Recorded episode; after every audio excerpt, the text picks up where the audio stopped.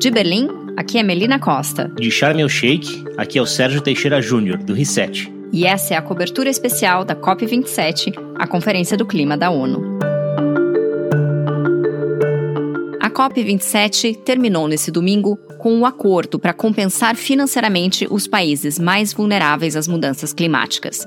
Mesmo sem detalhes de como esse mecanismo vai funcionar, o resultado foi celebrado e abriu caminho para responsabilizar os países ricos e mais industrializados por suas emissões de gases do efeito estufa ao longo da história. Mas ainda ficou bastante frustração no ar. Não há no texto final um comprometimento com a redução do uso de todos os combustíveis fósseis, e também não houve muito avanço nas metas de reduções de emissões. No último episódio dessa cobertura especial, Sérgio Teixeira Júnior, editor do Reset, me ajuda a fazer um balanço dessa COP. Esse podcast é um oferecimento da Clabin, referência mundial em sustentabilidade. Olá, Sérgio. Oi, Melina. Sérgio, você está finalmente em casa, depois de duas semanas de trabalho intenso, em condições longe do ideal. Nos últimos dias da COP não tinha nem mais água no centro de imprensa. Como é que foi voltar para casa? Foi bom chegar em casa, dormir uma noite na minha própria cama. Todo mundo estava cansado, mas eu não consigo nem imaginar em que estado estavam os, os delegados, né, os negociadores oficiais que passaram. Eu calculo que o último dia eles devem ter ficado 24 horas direto lá no, no centro de conferências de Sharm el Sheikh. Então foi, foi bem cansativa, foi uma maratona essas, essas últimas 48 horas. A gente já vai entrar em mais detalhes exatamente sobre isso, mas antes disso, Sérgio, eu acompanhei durante o domingo as declarações de líderes em diferentes países e também gente de organizações não governamentais sobre essa COP. E eles falavam ao mesmo tempo em acordo histórico e em resultados frustrantes. Então, se você pudesse resumir os resultados de Sharm el Sheikh em poucas palavras, quais seriam? No sábado, lá pelo meio-dia, mais ou menos, horário de Sharm el Sheikh, quando começaram as negociações, o último, quando começou o último dia de negociações, que acabaria só no dia seguinte, às 9 horas da manhã, o presidente da COP, o ministro do exterior do, do Egito, deu uma entrevista coletiva e ele disse que ele estava meio otimista porque ninguém estava muito feliz com o que estava sendo acordado, que é mais ou menos como acabam todas as COPs. Não tem como agradar todo mundo, são 197 países, todos têm que estar de acordo. Então alguns vão ficar um pouco mais felizes, outros vão ficar um pouco mais frustrados, alguns vão achar que conseguiram tudo o que queriam, outros vão achar que não conseguiram nada do que tinham ido lá para fazer. É difícil tentar dar um veredicto nesses termos. Foi muito bom, foi uma grande vitória. Eu tendo a acreditar que a criação desse fundo para lidar com perdas e danos, de fato foi um acontecimento acontecimento histórico, porque é um assunto que está tentando entrar na pauta oficial das COPs faz 30 anos. Quando entrou duas semanas atrás, muita gente achava que essa teria sido a grande vitória, que não seria, que não conseguiriam nada durante as negociações, e na verdade, depois de duas semanas, conseguiu-se estabelecer que vai sim ser um fundo. Agora, é claro, pelos próximos dois anos tem alguns detalhes a resolver, mas em si ter conseguido colocar na agenda e conseguir aprovar a criação do fundo é sim uma, uma vitória importante, é um acordo histórico. Por outro lado, quem diz que o resultado foi frustrante também tem uma certa razão, porque todo mundo estava querendo que se avançasse mais em mitigação, né, que são os cortes de emissão. Eu fiz uma entrevista com o ministro do Meio Ambiente das Ilhas Seychelles, ele chama Flavian Gilbert. Ouvindo o diagnóstico dele, isso foi antes do término da COP, ele parecia um pouco otimista. Eu perguntei, é justo dizer que o senhor enxerga o copo mais ou menos cheio, ele falou: olha, é justo. Ele pensou um pouco, mas falou: olha, é sim, é justo dizer isso. O copo está enchendo um pouco devagar. Eu acho que é uma leitura perfeita. Acho que vale a pena a gente olhar com um pouco de otimismo e entender que essas coisas demoram mesmo, né? O processo todo da ONU é muito, muito tortuoso, muito suado e muito demorado. E esse pequeno arquipélago de Seychelles, que você citou no Oceano Índico, é um dos mais interessados nesse tema de perdas e danos da COP27, né, de financiamento de mudanças do clima, porque eles estão particularmente expostos, né, ao aumento do nível dos oceanos. Exatamente. A reportagem está no Capital Reset. Vale a pena ler porque é muito interessante ouvir de alguém que realmente lida com o problema literalmente na pele, né? Sérgio, você comentou no início da nossa conversa que as últimas 48 horas da COP foram particularmente intensas. Os diplomatas trabalharam madrugada dentro, a União Europeia, que é um dos mais influentes participantes nessas negociações do clima, ameaçou deixar a mesa de negociações. Você pode descrever para a gente o que aconteceu nessa reta final?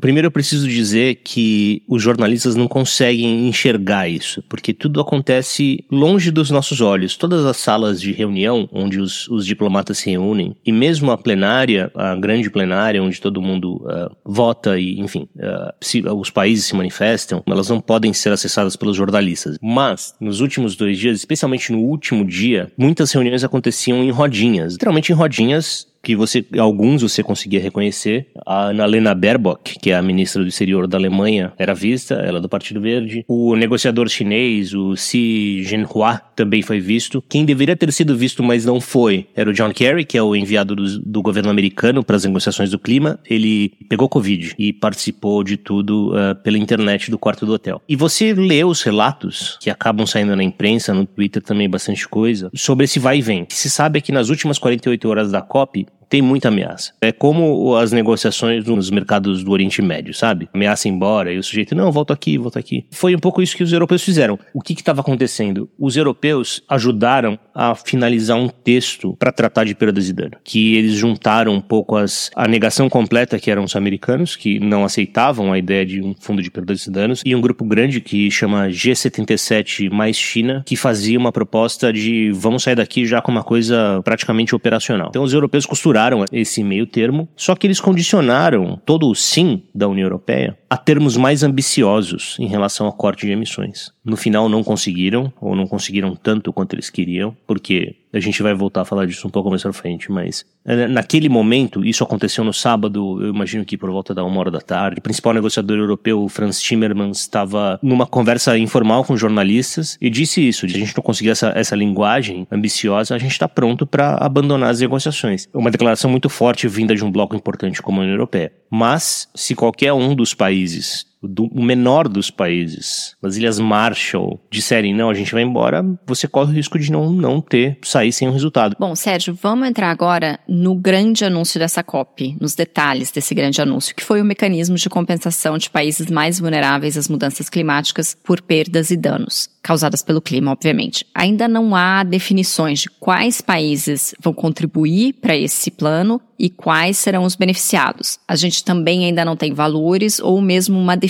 sobre as formas de pagamento. Por que, que a criação desse mecanismo foi vista como um sucesso, uma decisão histórica? A importância da criação desse fundo é colocar no papel, preto no branco, assinado por 200 países, que a questão da justiça climática é integral, é parte inseparável da mudança do clima. Como a gente já falou algumas vezes aqui nesse podcast, os países ricos, os principalmente os Estados Unidos e os países da Europa Ocidental, enriqueceram, se industrializaram lançando dióxido de carbono na atmosfera, e quem paga a conta, literalmente, em vidas em prejuízos milionários ou bilionários, são os países mais pobres do mundo. Então, esse fundo é uma tentativa de, enfim, se alcançar essa justiça climática. Ele vai dar conta de tudo? Muito provavelmente não. Os países que, que são responsáveis vão pagar? Não sabemos. O que, que foi decidido? Foi decidido que vai haver um fundo. Então, vai haver um lugar, uma conta de banco, onde os países ricos vão ter que depositar. Ninguém sabe quanto, a gente também não sabe quem vai sacar. Mas tem uma questão importante que é o reconhecimento de que, sim, os países ricos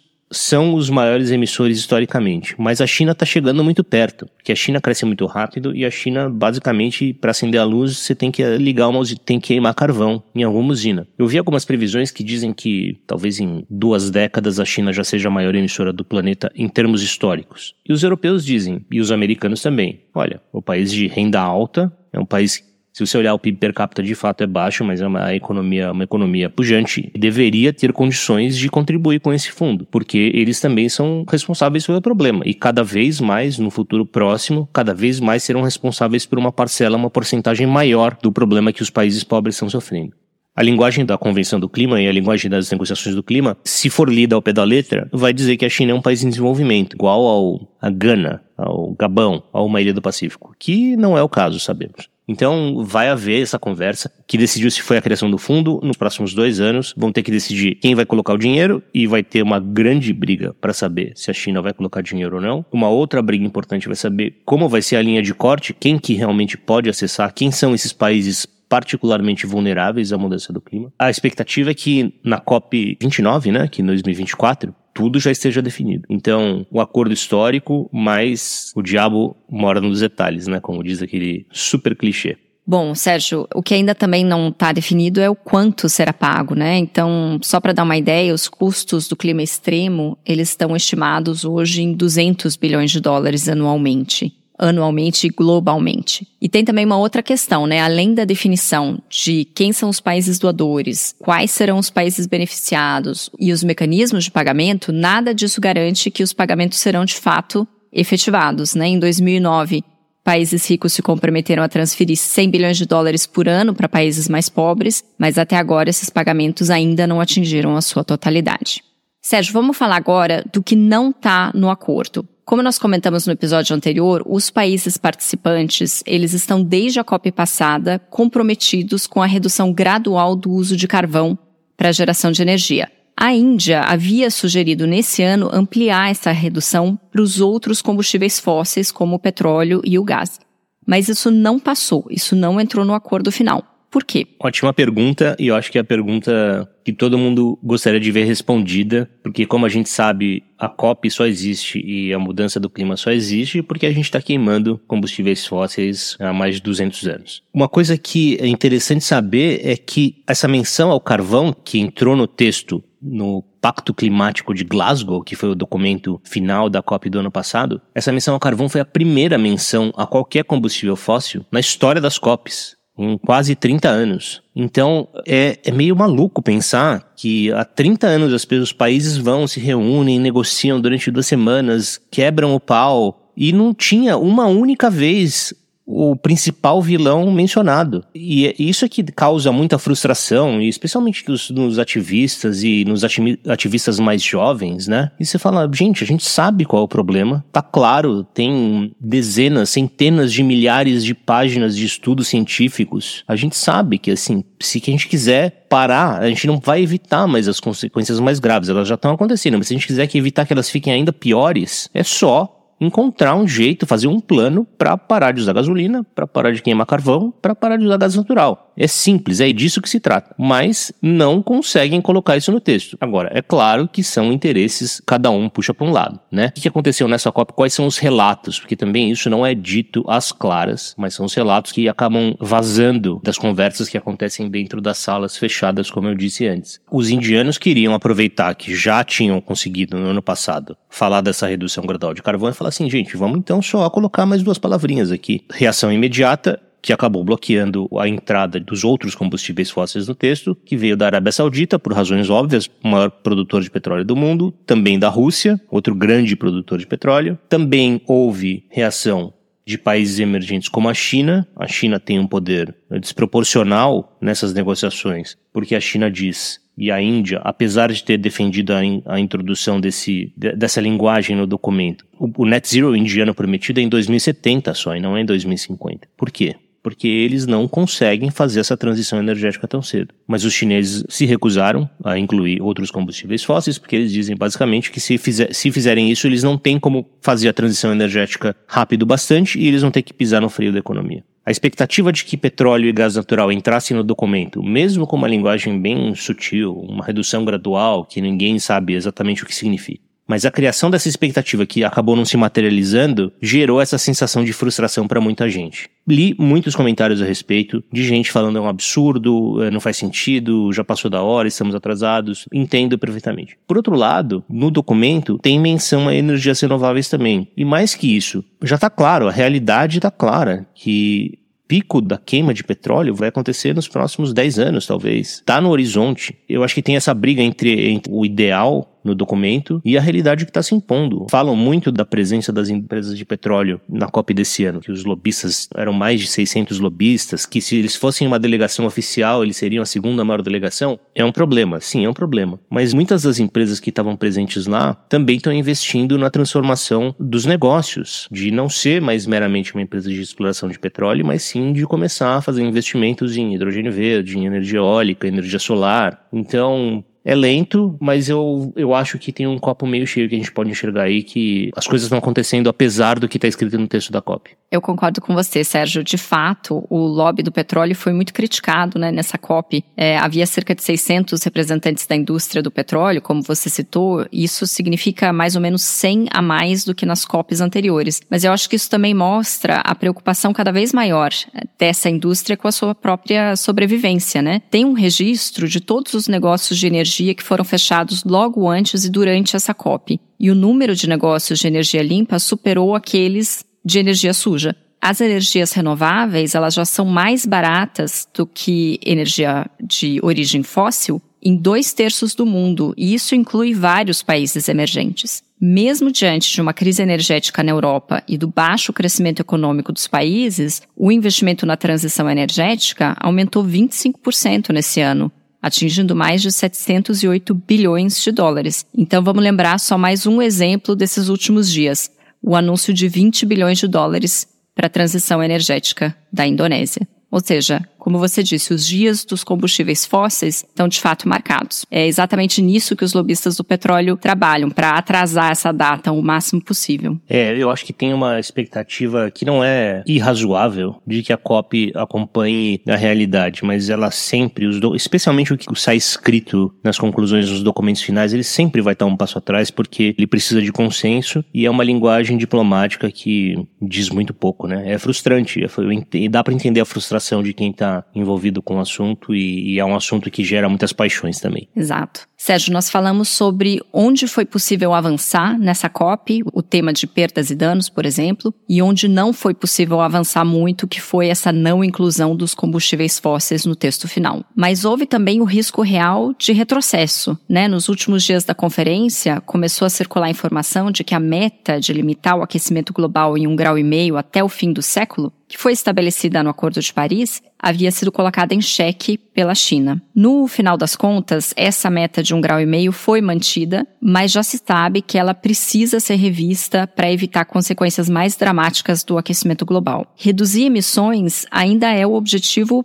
primordial das COPs. Houve alguma contribuição dessa conferência nesse sentido? E mais do que isso, olhando para frente, qual o ambiente para a gente alcançar, no curto prazo, metas mais ambiciosas de cortes de emissões por parte desses quase 200 países? É, eu acho que se houve algum retrocesso, ou pelo menos algum não avanço importante nessa COP, foi a questão da mitigação, que é o nome que eles usam na, na diplomacia internacional para o corte de emissões. Qual é o problema? O Acordo de Paris diz que os países têm que apresentar suas NDCs, ou seja, suas metas de corte, foram apresentadas em 2015, alguns países apresentaram em 2015, alguns depois, mas elas têm duas datas de revisão, né? 2020 foram revistas, ou foram, na verdade, elas, os países têm que apresentar novas metas teoricamente mais ambiciosas, e de novo em 2025, ou seja, nessa COP que pode até ser a COP realizada no Brasil. O problema é que no, desde o Acordo de Paris ficou muito claro, cientificamente, que o mundo precisa reduzir as emissões em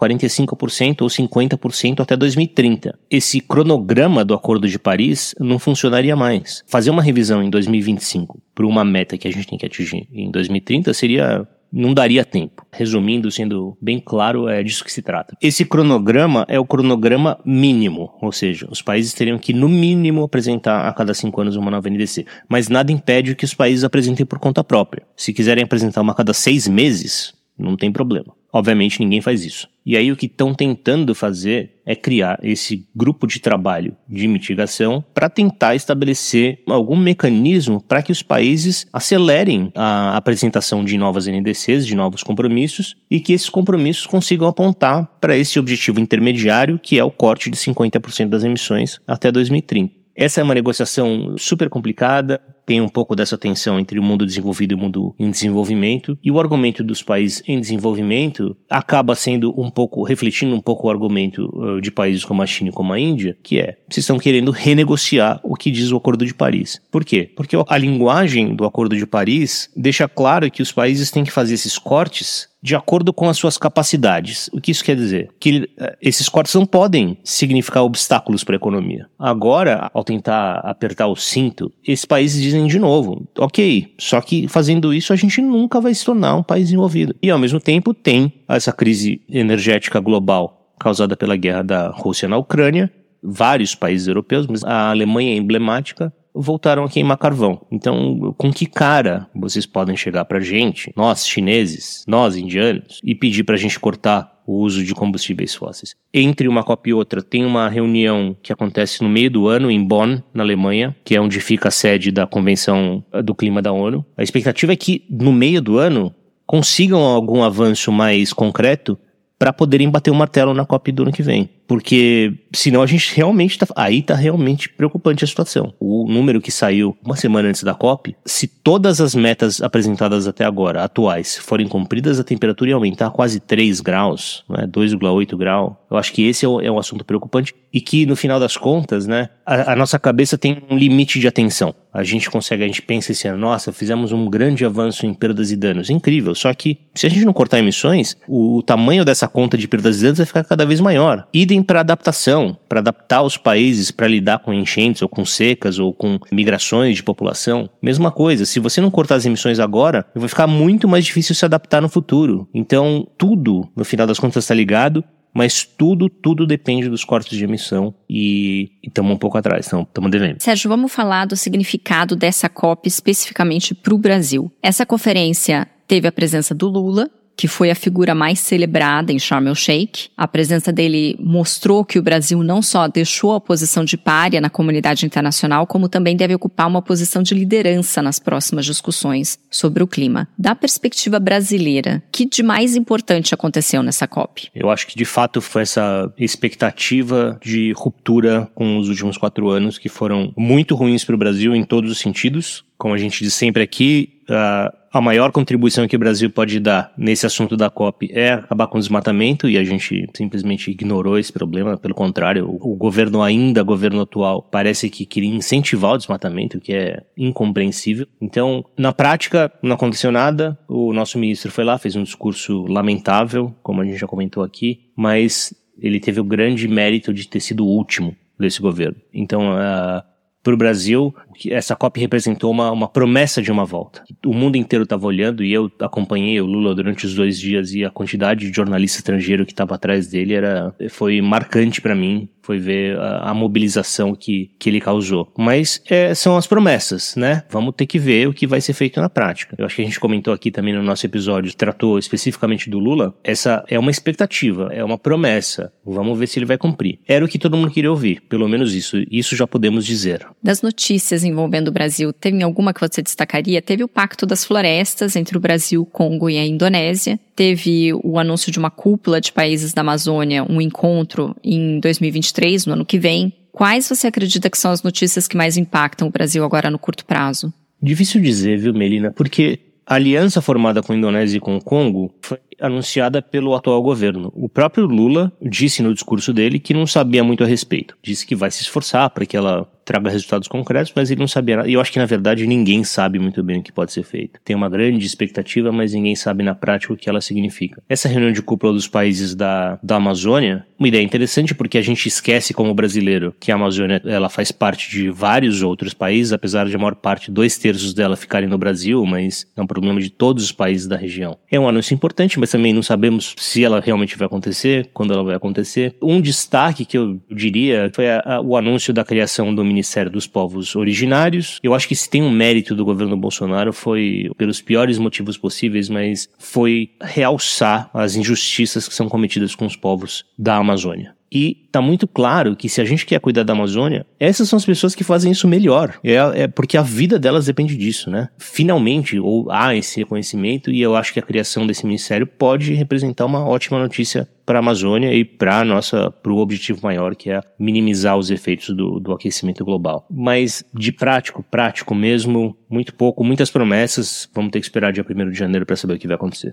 Exato, acho que esse é o ponto, né? Tem muita expectativa para o Brasil da próxima COP, mas nessa atual, apesar de toda essa promessa representada pelo Lula, a participação brasileira foi medíocre, né? O ministro do Meio Ambiente, Joaquim Leite, se ausentou das negociações nas suas horas mais definitivas, cruciais, para uma sessão de mergulho em Sharm el-Sheikh, né? Acho que isso simboliza um pouco o que aconteceu. Vergonhoso. Bom, é isso, Sérgio. Nossa cobertura da COP fica por aqui. Obrigado, Melina. Obrigado pela edição e pelas longas horas que você passou na madrugada. Obrigada, Sérgio, por você ter interrompido o seu trabalho lá em Sharm el Sheikh, procurado uma sala onde a internet funciona e tem a tomada, né? Próxima COP eu vou levar uma extensão. Foi, foi difícil. Depois a gente um dia faz um episódio de bastidores para contar como foi dramática a gravação desses podcasts. Tá certo, Sérgio. Bom descanso. Até mais. Tchau. Tchau, tchau.